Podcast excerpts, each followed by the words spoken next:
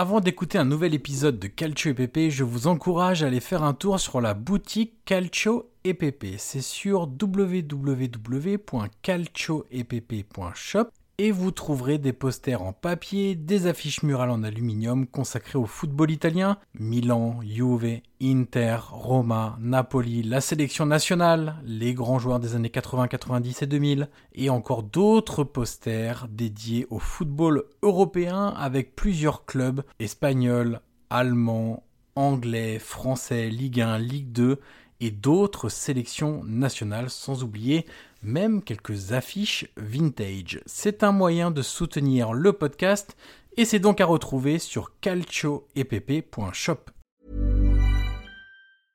I'm Sandra, and I'm just the professional your small business was looking for. But you didn't hire me because you didn't use LinkedIn jobs. LinkedIn has professionals you can't find anywhere else, including those who aren't actively looking for a new job but might be open to the perfect role, like me. In a given month, over 70% of LinkedIn users don't visit other leading job sites. So if you're not looking on LinkedIn, you'll miss out on great candidates like Sandra. Start hiring professionals like a professional. Post your free job on linkedin.com/people today.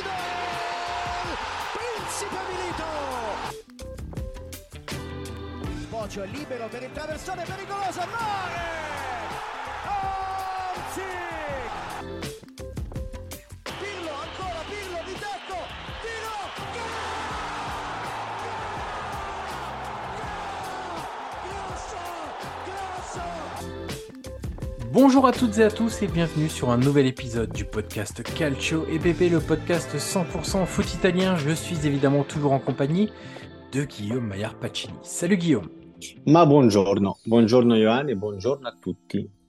Alors aujourd'hui, mon cher Guillaume, nous allons évoquer des thèmes liés au football italien et choisis par nos auditeurs. Voilà, on avait lancé un petit, un petit tweet en leur disant bah, n'hésitez pas à nous donner des thèmes et on, et on réagira dessus. Donc, ils ont proposé euh, de nombreux sujets. Alors, on ne pourra pas tous les faire, euh, évidemment, euh, on en a choisi quelques-uns qu'on a trouvé assez marquants, intéressants.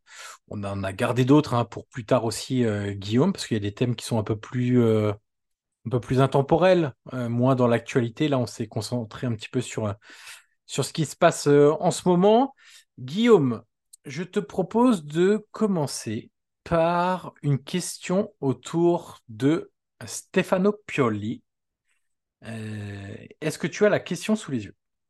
Alors écoute, on commence tout de suite dans, dans, dans le vif du sujet. Exactement. Euh, La écoute, question était euh, de la Benea Mata, qui est, qui est, qui est, il faut le dire, Guillaume, ce n'est pas un tifoso du Milan. ah non, je pense que, je pense que là, s'il entend, euh, il va faire les, les plus grands gestes de superstition. Ah non, pas du tout. C'est un, un supporter de l'autre club de Milan, de l'Inter Nazionale, euh, qui est actuellement leader de, de la Serie A. Et qui a d'ailleurs des podcasts de qualité, Johan. hein. Il fait des très très bons podcasts. Je crois que tu es, déjà intervenu et Oui, moi aussi. Karim, bien sûr. Ouais, exactement, et qui est vraiment très très bon. Donc, euh, on, on vous invite Son à, podcast étant, euh, c'est la Benea Mata. Hein. La. Beneamat, exactement, exactement. Donc la question, mon cher Johan, je te la lis. Alors déjà, c'est une considération. Euh, la Beneamat, nous dit Karim, je trouve que Pioli est jeté au feu, évidemment, on peut le dire comme ça, devant la presse suite au mauvais résultat du Milan. Loin de moi l'idée de le dédouaner euh, de sa responsabilité, mais il trouve, euh, lui, que le board milanais, euh, bah le laisse un peu tomber, un peu à l'époque, comme Conte en 2020 à l'Inter, quand personne n'a parlé ne s'exprimait. Et il pose la question, Johan, où est Moncada, le nouveau DS du Milan? Pourquoi le président, qui est Paolo Scaloni, ne parle pas? Parce qu'il dit, voilà, c'est bien de prendre de Reinders aux Pays-Bas, de prendre Chukwueze à, à, à Villarreal. Euh, mais Moncada, aujourd'hui, c'est plus le petit chef de recrutement, je cite ses propos. Mhm. Et pourquoi, justement, Johan, la direction, voilà, ne parle pas? Est-ce que tu trouves, toi, que la direction du Milan est, est trop silencieuse et ne parle pas ni en amont ni après les matchs? C'est une question qui est intéressante. C'est une question qui est intéressante parce qu'elle fait, je trouve, appel à une forme de culture qu'il y a dans le football italien de parler sans arrêt à la télé. Euh, évidemment, s'il nous pose cette question-là, c'est par rapport à ce que pouvaient faire, par exemple, Maldini et Massara avant euh, Moncada et Frolani. D'ailleurs, Frolani qui est pas cité dans, le, dans, dans, la question, mais plus que Scaroni, qu'on n'attend pas forcément là-dessus, c'est plutôt Frolani et, et Moncada. Euh, il faut quand même savoir plusieurs choses. La première, c'est que les échanges sont constants à Milanello. Donc, même s'ils ne le font pas devant la caméra, euh, Moncada notamment et Forlani aussi sont très régulièrement à Milanello pour discuter avant, pendant, après l'entraînement avec, euh, avec Pioli, du, du moment de l'équipe, de, des performances des joueurs, de futurs euh, possibles transferts, de tout ce qui concerne évidemment le secteur sportif. C'est vrai que Fourlani et surtout Moncada sont moins dans la lumière que, Maldini et Massara, qui eux étaient très attirés par ça, euh, qui aimaient parler. Euh. Voilà, Maldini était euh, à tous les avant-matchs, hein, Guillaume. il passait à la télé, chez le diffuseur, pour répondre à quelques questions de, des chroniqueurs et, et journalistes. Moncada est moins là-dedans. Il y a sans doute une question de personnalité, aussi une question de Milan qui veut le protéger. Euh, c'est pas pour rien qu'il ne parle pas, qu'il fait pas d'interview, de grande interview encore. Euh, son, rôle de directeur technique a été officialisé il y a très très peu de temps. Euh, ils vont sans doute un peu lâcher la bride pour qu'il s'exprime plus, mais c'est vrai que il est moins dans l'exposition médiatique. Et d'ailleurs, Guillaume, petite question qui m'a fait un peu rire, mais qui, enfin rire, sourire, hein, pas exagérer, qui m'a fait sourire et qui va dans ce que je suis en train de, te dire.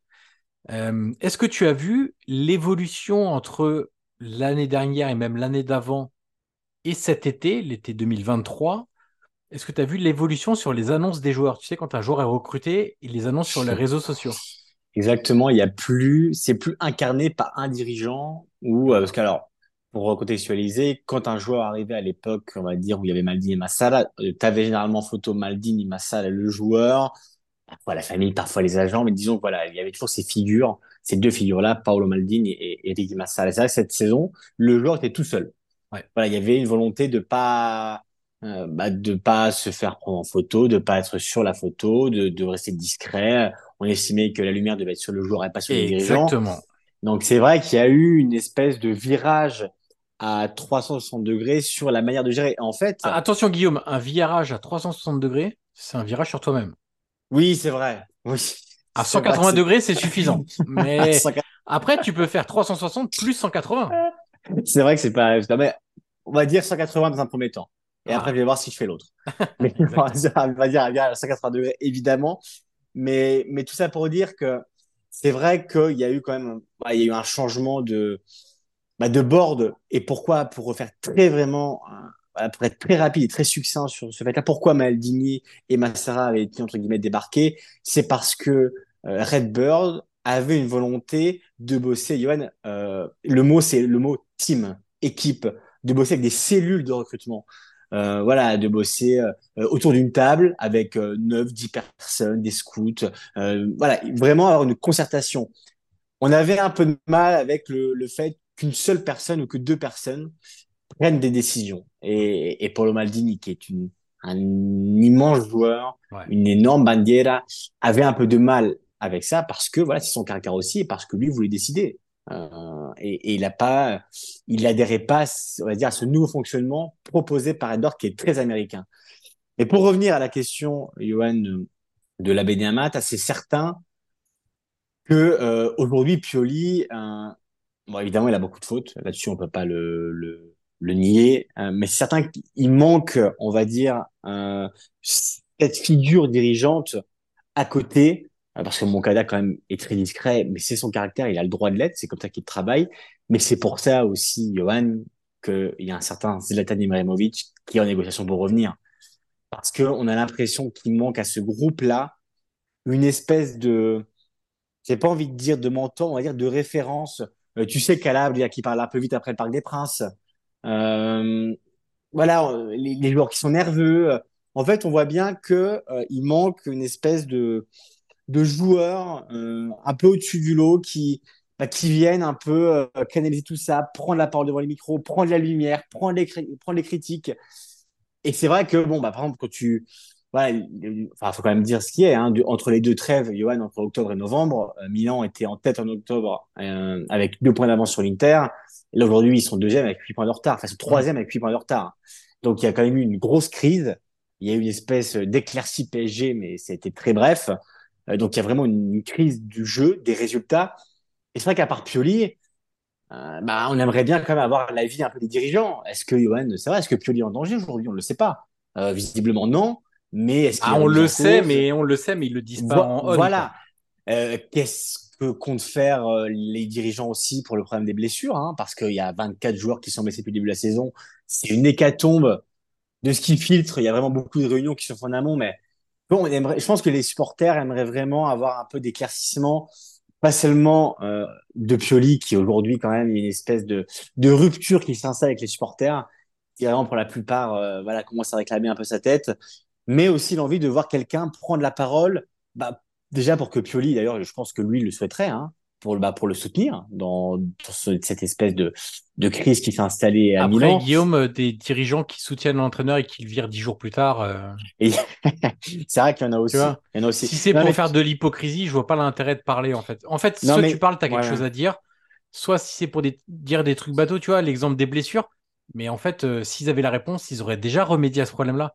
Donc même si Moncada il vient à la télé pour dire, on lui dit, euh, alors vous avez beaucoup de blessés, à ton avis, il va dire quoi?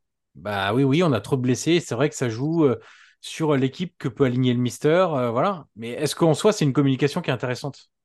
Non, mais elle est peut-être pas forcément intéressante. Mais je pense que les supporters, tu sais comment sont les tifosi, ils ont aussi besoin de ça. Ils ont besoin de se nourrir bah, d'une espèce de, de, figure un peu forte, voilà, qui les guide. Euh, voilà, c'est certain, mais c'est très italien, tu l'as dit. Mais c'est un peu le foot à la papa, ça. Quoi, tu vois, Bien sûr, mais, regarde à l'Inter, Marotta parle avant chaque match.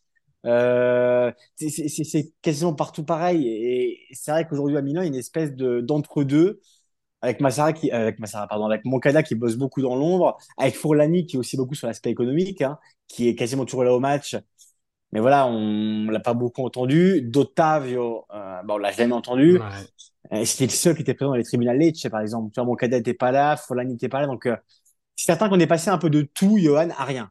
Et il y a une espèce d'entre-deux qui s'est créé et qui manque, je pense, au-dessus de Pioli.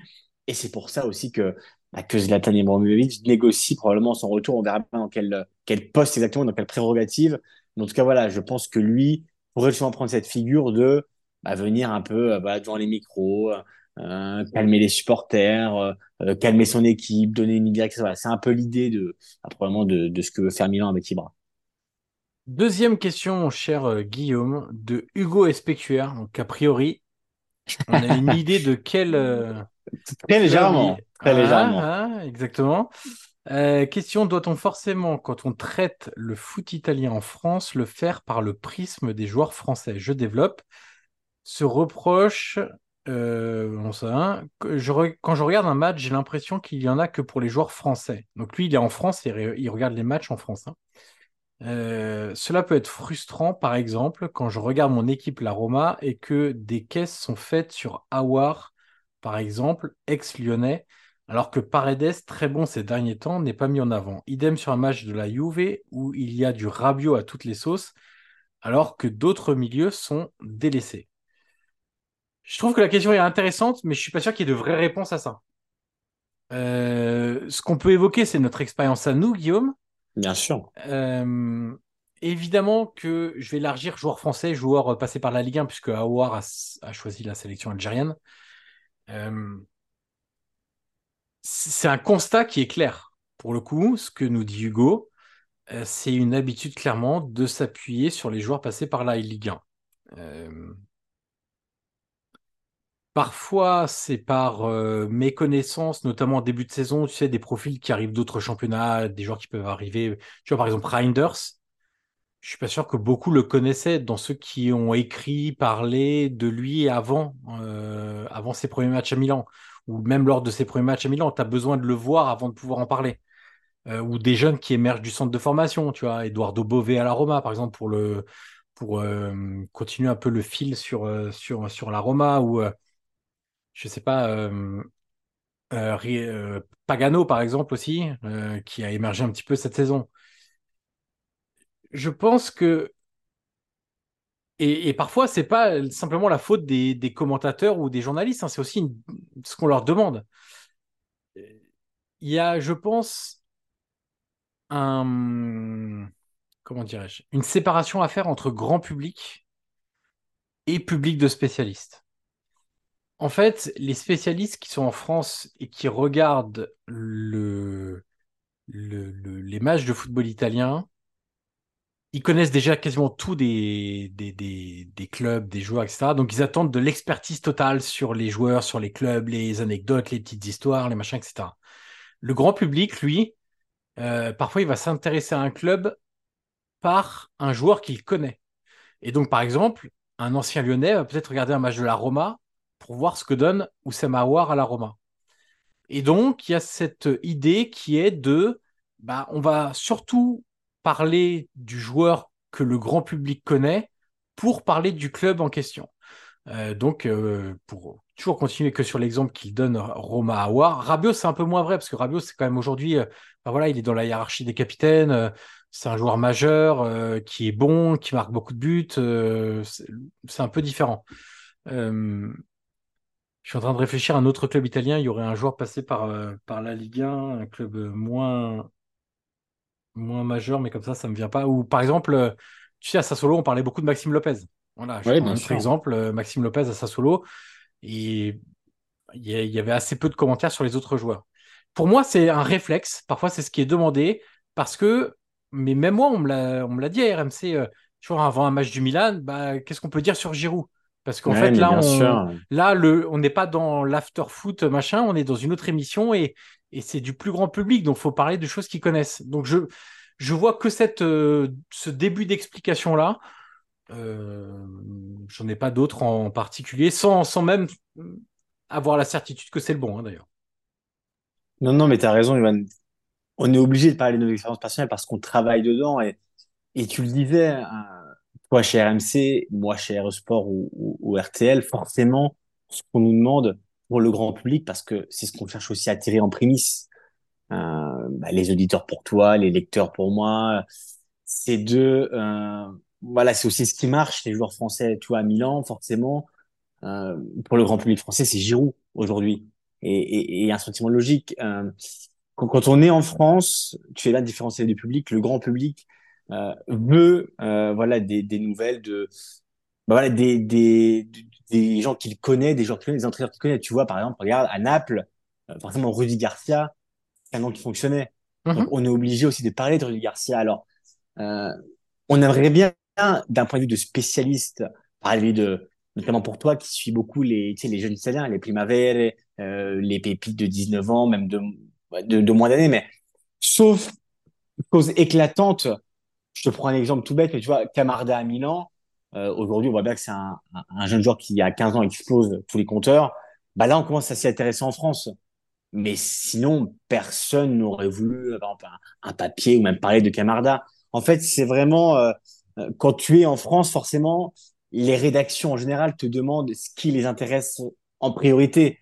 Euh, ce qui les intéresse, c'est une interview euh, de Maxime Lopez plutôt que de Berardi, par exemple.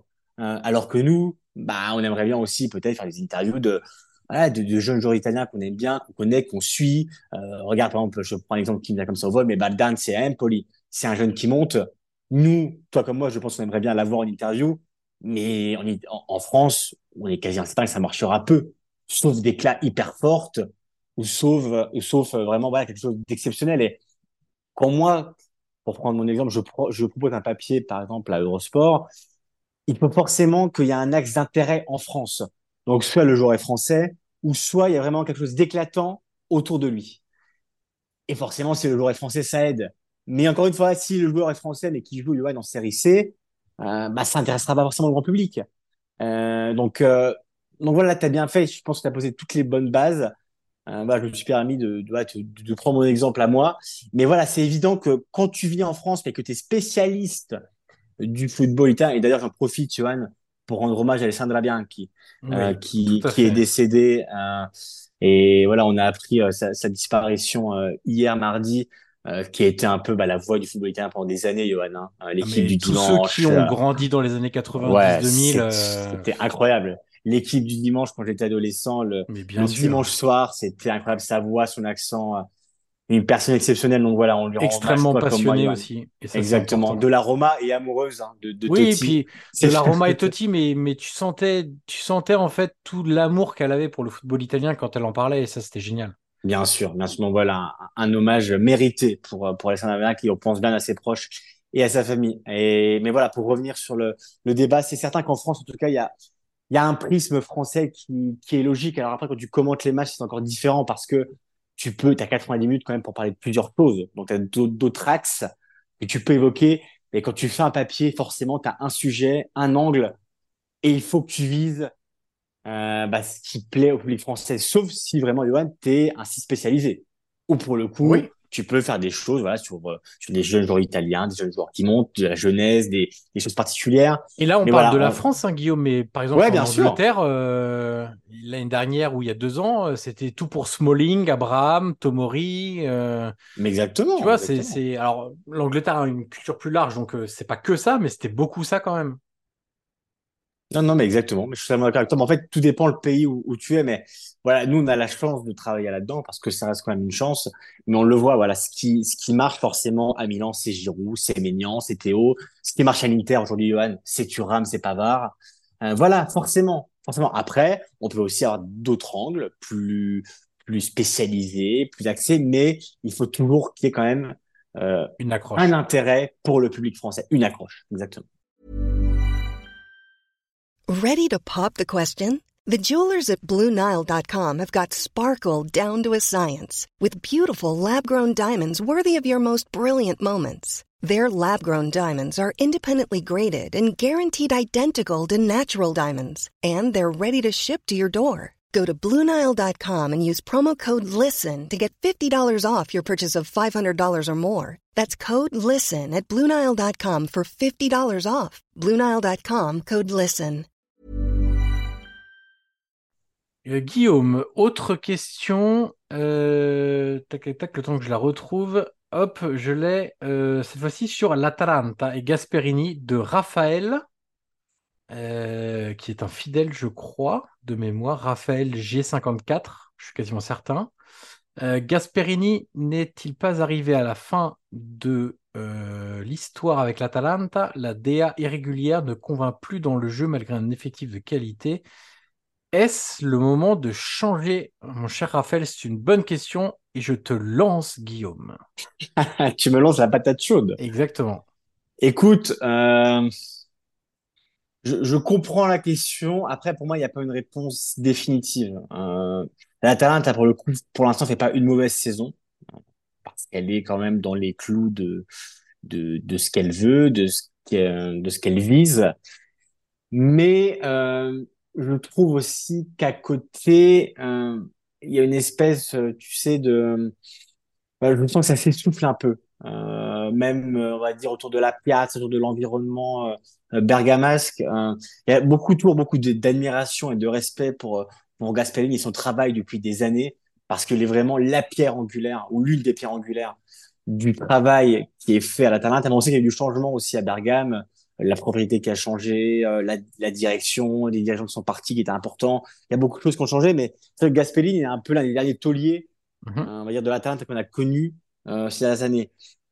Est-ce que c'est le moment de changer? Honnêtement, là comme ça, je, voilà, je dirais oui et non, parce que je pense que poursuivre le travail de, Gas- de Gasperini avec un entraîneur qui, parce qu'il y a beaucoup de disciples, hein, Johan de Gasperini, qui pourrait reprendre son flambeau, son travail avec une, voilà, une vision peut-être un peu plus neuve et aussi avec un caractère un peu plus, comment dire, un peu plus lisse, Johan, parce que on en parlera plus dans d'autres tranquille. podcasts. Voilà, on sait que Gasperini quand même a un caractère assez trempé et que parfois ça passe pas forcément avec ses joueurs, mais Ouais.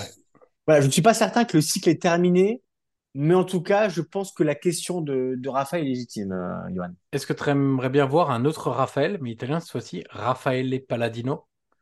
Écoute, Par exemple, Palladino fait, fait du très très bon de boulot. hein, Gasperini à Ouais. l'Atalanta. Et on pourrait même parler de, il y en a d'autres, hein, de Juric, euh, il y, a beaucoup de, de disciples de Gasperini, même Thiago Motta, hein.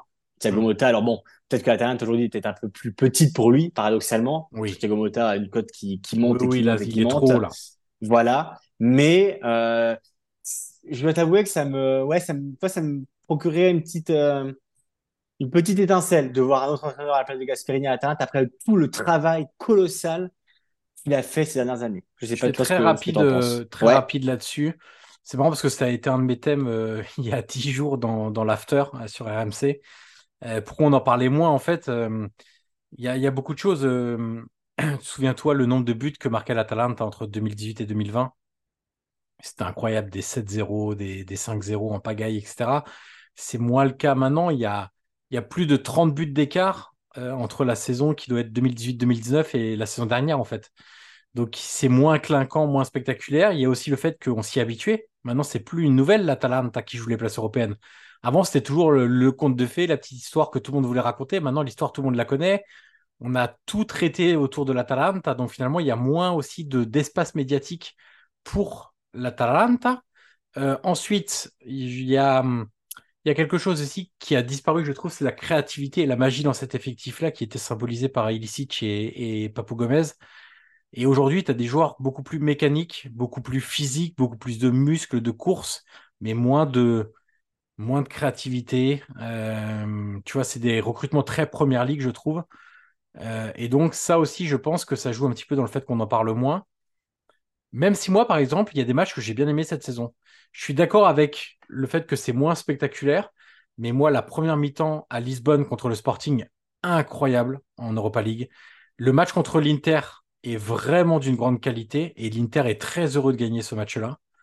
Euh, donc il y a, encore des choses intéressantes, mais si on en parle moins, c'est aussi parce que, au-delà du fait que c'est moins, moins fort, moins spectaculaire, c'est aussi parce que tout a été dit et on sait comment ça marche. La sphère médiatique, c'est que c'est qu'il faut aussi des histoires à raconter. Là, on a le sentiment qu'on a tout dit sur l'Atalanta, sur euh, Gasperini, etc. Et donc, on a épuisé un peu tous les sujets. Et donc, on en parle un petit peu moins. Mais je suis d'accord avec le constat. Par contre, changer, je pense qu'il y a un truc qui est clair à, la, Bergame, c'est la peur du vide. C'est-à-dire que si tu fais partir Gasperini, tu as la goutte de sueur sur, euh, sur le front qui dégouline sur la joue et qui va jusque dans le cou. hein. Euh, parce que il est, tout à Bergame. Et un, changement à ce niveau-là impliquerait énormément de petits changements autour. Et donc, c'est peut-être une crainte. Ça me fait penser à Simeone à l'Atlético. Pas les mêmes styles de football, tout ça, excès, mais juste à partir du moment où tu es inscrit dans un club depuis longtemps, que tu l'as tant personnifié, à partir du moment où ce n'est plus le cas, c'est très très dur de basculer. Exactement. Euh, Transition qui sera pas facile. Exactement. Euh, et c'est pour ça que déjà, prendre un entraîneur au style ressemblant, ça t'enlèvera une- un côté à gérer en plus sur, euh, sur la transition. Guillaume, autre question. Euh, papapam, euh, l'Italie et les jeunes joueurs français. Alors, la question est de... Laisse-moi juste le temps de la retrouver. Évidemment, je ne suis pas dans le bon euh, espace de questions. Euh, la question était de Alexandre, un fidèle aussi de l'after. Euh, de l'after, pardon. De Calcio C'est FFP. pas grave, c'est c'est L'habitude. ça y est. ouais. Exactement. Faut-il encore une non-qualification à l'euro? Alors, merci déjà de nous mettre dans un mauvais mood Ah, c'est terrible, c'est terrible. pour que la FIGC fasse quelque chose pour que les jeunes Italiens puissent s'exprimer en club. Il nous reste pas beaucoup de temps, Guillaume, donc Ouais. je vais prendre celle-là et je te laisserai la suivante. Allez, vas-y. Euh, Il y a évidemment euh, un côté très ennuyeux, je trouve.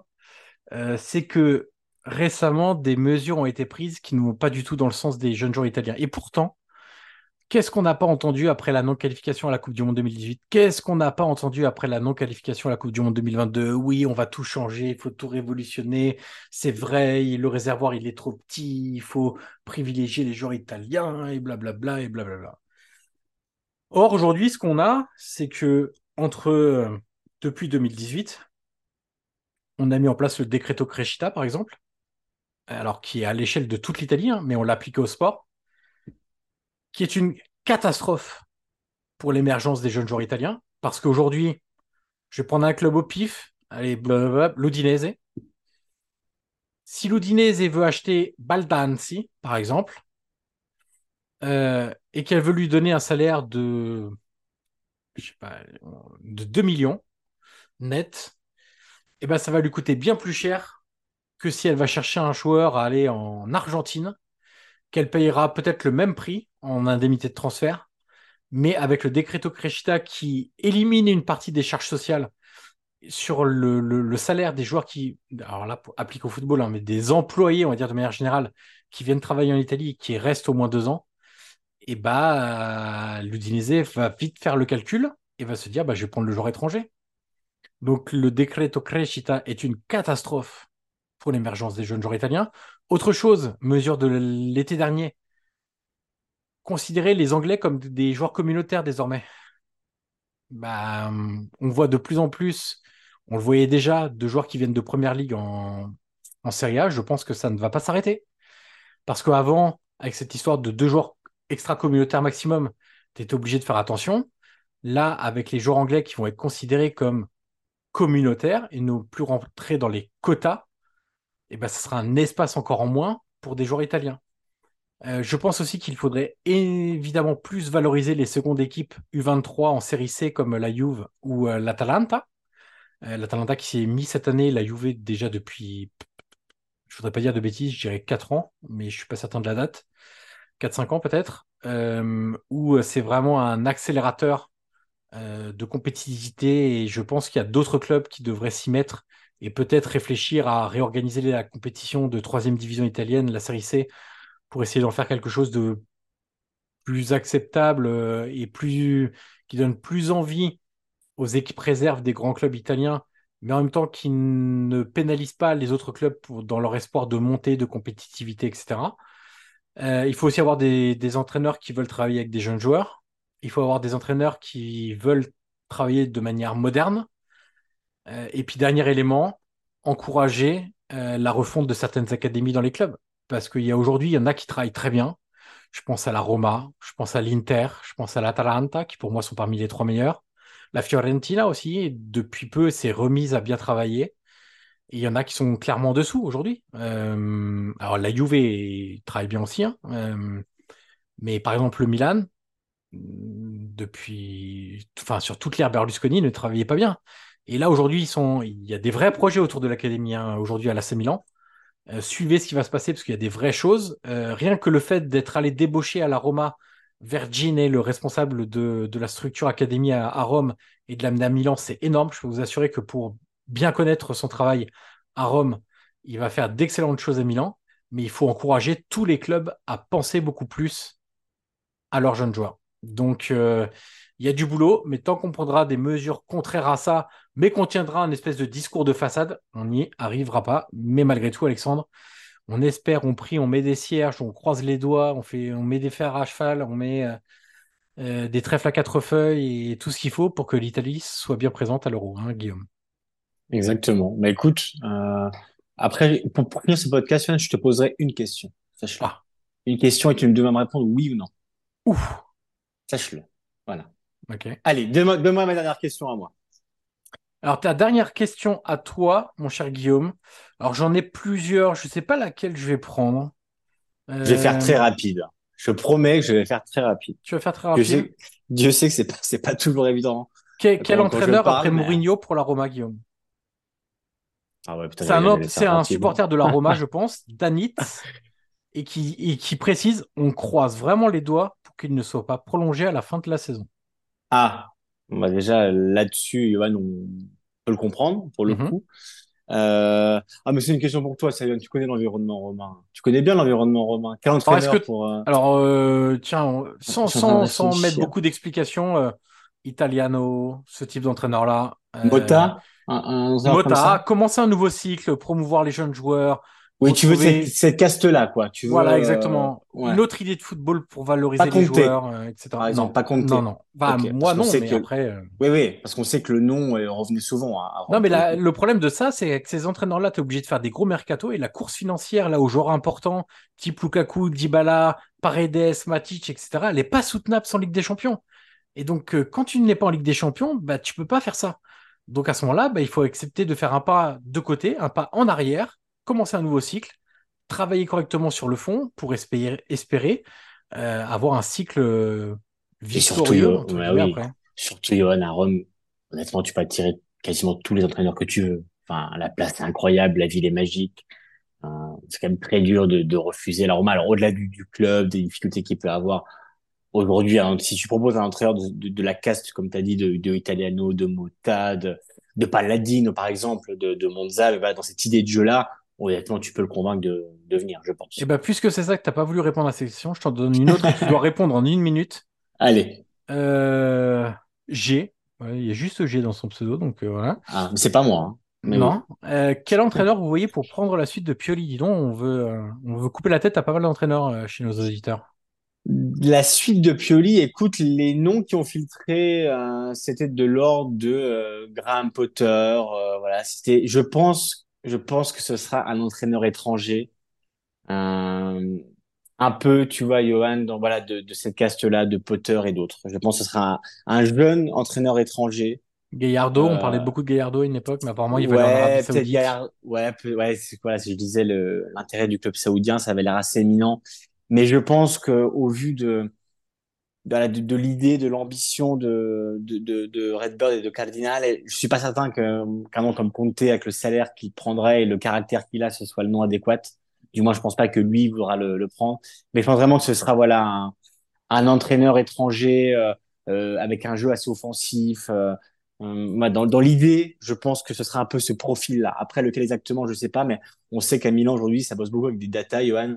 Mhm. Et je pense que voilà, ce sera un- dans l'idée un nom comme ça. Alors, je te dis comme ça euh, au hasard parce que je sais qu'il a passé beaucoup. Tu vois, un Deservi par exemple dans l'idée. Ouais. Euh, voilà, dans cette lignée-là. Voilà, ce sera un- quelqu'un qui prône un, un, un jeu comme ça et de ce, de ce que je comprends de la politique un peu du Milan depuis l'arrivée de Redbird, ce sera probablement, très probablement, un entraîneur étranger. Rien à rajouter, Guillaume, on est bon? Si, ultime question, Johan, pour Ah. toi, en, en 10 secondes, euh, est-ce que l'Italie ira à l'Euro 2024? Ah, mais Guillaume, mais- Oui ou non, mais attends, oui ou non?